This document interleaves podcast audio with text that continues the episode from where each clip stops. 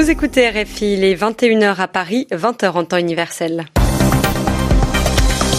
Fanny Blechner. Bonsoir et bienvenue dans cette nouvelle édition du journal en français facile. Pour m'accompagner ce soir, Mehdi Bedemb. Bonsoir Mehdi. Bonsoir Fanny, bonsoir à toutes et à tous. À la une de l'actualité ce soir, la question des violences faites aux femmes, mais aussi les violences de la part de la police en Inde, où quatre hommes suspectés d'avoir violé une femme ont été tués par des policiers lors d'une reconstitution des faits. Angela Merkel était à Auschwitz aujourd'hui.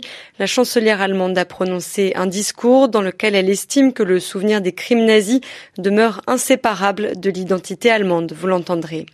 Une nouvelle journée de grève dans les transports en France contre la réforme des retraites, mais le gouvernement reste impassible. Nous parlerons aussi de la défaite des Françaises au mondial de handball. Elles se sont inclinées dès le premier tour face au Danemark. Le journal. Le journal. En français facile.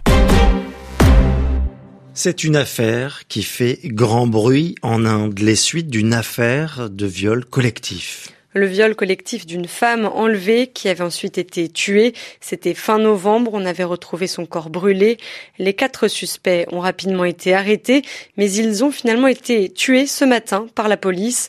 Aujourd'hui, les circonstances de leur mort divisent le pays. Les explications de notre correspondante à New Delhi, Carole Dietrich. C'est un dénouement à peine croyable.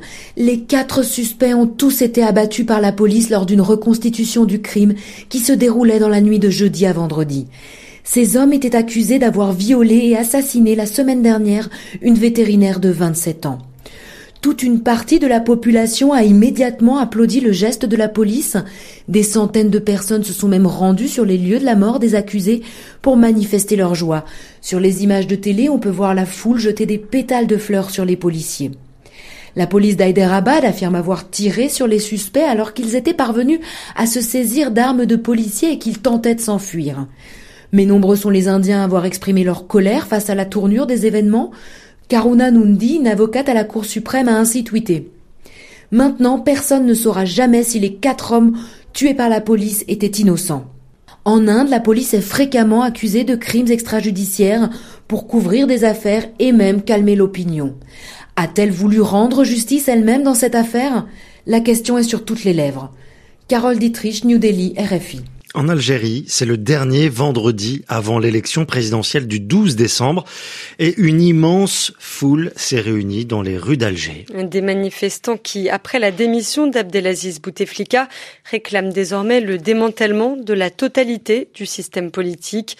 Le vote prévu jeudi prochain est largement rejeté par ces manifestants dont on ignore le nombre précis en raison notamment de l'absence de comptage officiel.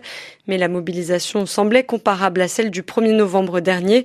C'était le jour du 65e anniversaire du début de la guerre d'indépendance. Des manifestations étaient aussi organisées aujourd'hui en Irak, à Bagdad. Et au moins sept manifestants ont été tués dans la soirée.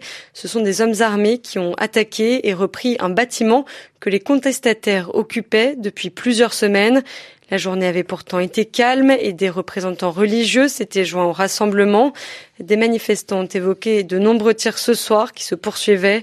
Depuis le 1er octobre, le mouvement de contestation en Irak a fait près de 430 morts et 20 000 blessés.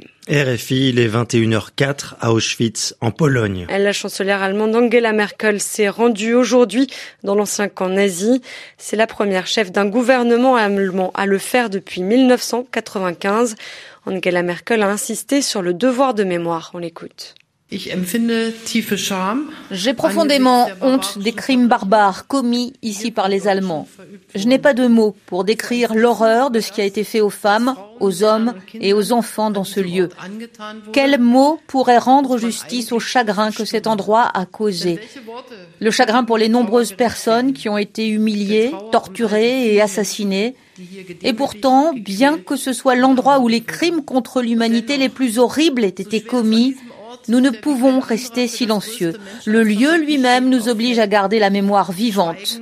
Nous devons nous souvenir clairement de chaque crime qui a été commis ici et les appeler par leur nom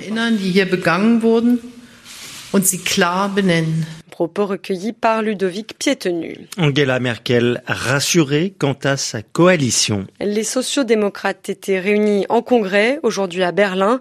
Ils ont voté contre une sortie immédiate de la coalition avec les conservateurs de la chancelière. Le SPD espère l'ouverture de discussions avec la droite sur plusieurs thèmes comme la politique climatique, une hausse du salaire minimum ou des investissements dans les services publics. Le 30 novembre, deux nouveaux dirigeants issus de la gauche du SPD ont été élus à la tête du parti. En France, nouvelle journée de mobilisation contre la réforme des retraites. La grève était très suivie dans le secteur des transports principalement, où elle va se poursuivre au moins jusqu'à dimanche. Les syndicats ont appelé à une nouvelle journée de mobilisation mardi. Édouard Philippe lui a pris la parole aujourd'hui. Le Premier ministre assure vouloir la disparition des régimes spéciaux pour ceux donc qui disposaient de conditions particulières pour leur retraite. Il assure que la transition pourrait se faire de manière progressive. Il a également annoncé qu'il présenterait mercredi l'intégralité du projet du gouvernement sur cette réforme. Direction à présent les Samoa dans le Pacifique Sud. Depuis hier, l'archipel fait face à une épidémie de rougeole qui a déjà fait 63 morts sur une population de 200 000 personnes. Près de 4 400 personnes sont touchées. Il s'agit maintenant de vacciner la population car avant la campagne d'urgence qui a été mise en place, son taux de vaccination était très bas, 30% à peine, Christophe Paget. J'avais déjà vu des campagnes de mobilisation massive, mais jamais à travers tout un pays comme ça, a souligné Sheldon Yett, le représentant de l'UNICEF dans le Pacifique. Les autorités des Samoa ont fermé commerces et services publics non essentiels, coupé la liaison par ferry entre les îles, demandé aux véhicules de ne pas circuler, et la population doit rester chez elle pour attendre le passage des équipes de vaccination, les non-vaccinés mettant sur leur façade un drapeau ou une étoffe rouge pour se signaler.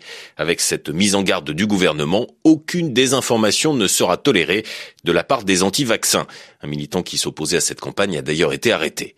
De fait, selon l'OMS, la chute de la couverture vaccinale dans l'archipel est due aux campagnes anti-vaccination très relayées l'an dernier après la mise en cause du vaccin anti-rougeole dans la mort de deux bébés. Vaccin finalement mis hors de cause, mais après huit mois de suspension du programme de vaccination et des messages de militants anti-vaccination qui ont convaincu des parents, Aujourd'hui, sur 63 décès de la rougeole, on compte 55 enfants. Dans les archipels voisins des Tonga et des Fidji, des épidémies de rougeole se sont déjà déclarées, mais sans faire de victimes.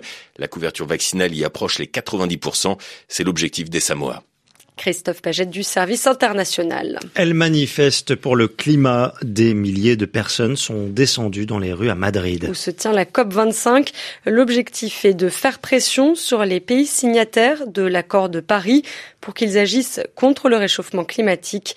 En tête de cortège se trouvait la jeune Suédoise Greta Thunberg. Enfin, un mot de sport avec du football, avec du handball, pardon, et une grosse déception pour les Françaises au championnat du monde au Japon. Les Bleues tenantes du titre, favorites à leur propre succession, ont été éliminées dès le premier tour aujourd'hui. Elles se sont inclinées 20 à 18 face au Danemark lors du dernier match du tour préliminaire.